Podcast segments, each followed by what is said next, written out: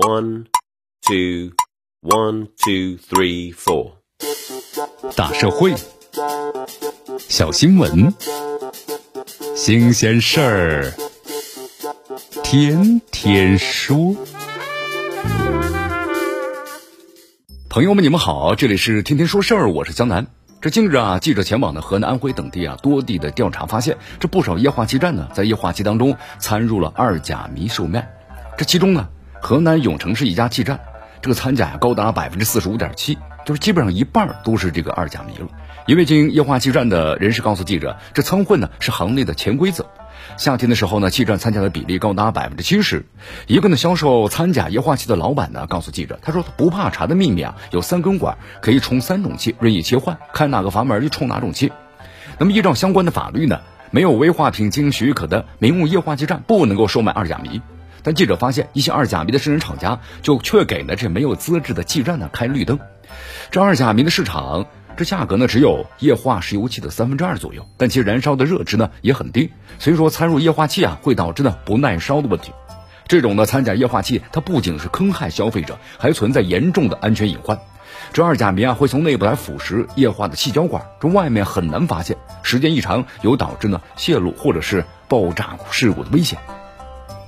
然而，就是如此劣质的危险的液化气，在某些地方农村呢，就成了炙手可热的热销产品。这二甲醚和液化石油气啊掺着卖，几乎成为了公开的行业秘密。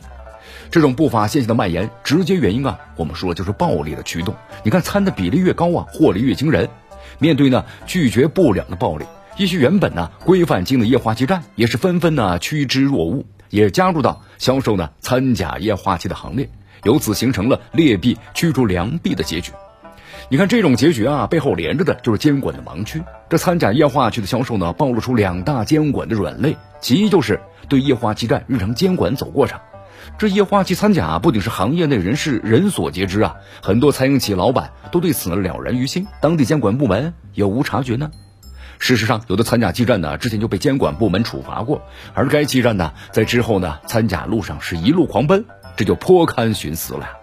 得承认，这掺假气站用类似呢隐秘的管道等办法应对检查，会给监管呢带来挑战。但通过暗访和市场抽查等方式，戳破这液化气站掺假的外衣，其实呢不难做到。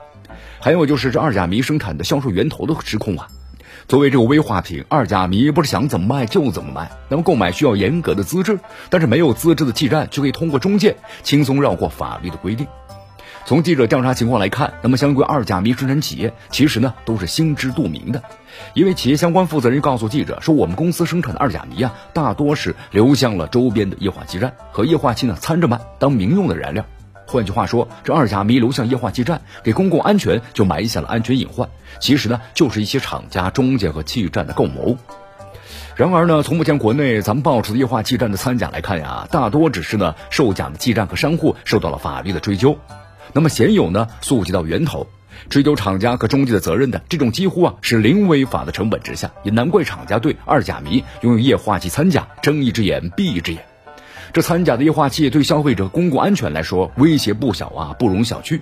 记者在多地发现的液化气掺假的现象，仅仅是个别地区的问题，还是整个行业的冰山一角，需要呢深入调查。你看，在追查之外啊，更为重要的是，那么正式掺假液化气暴露出相关环节的弊病，进一步呢扎紧监管的篱笆，只有这样才能够打掉呢违法企业不怕查的底气，还液化气市场的以纯净。这里是天天说事儿，我是江南，咱们明天见。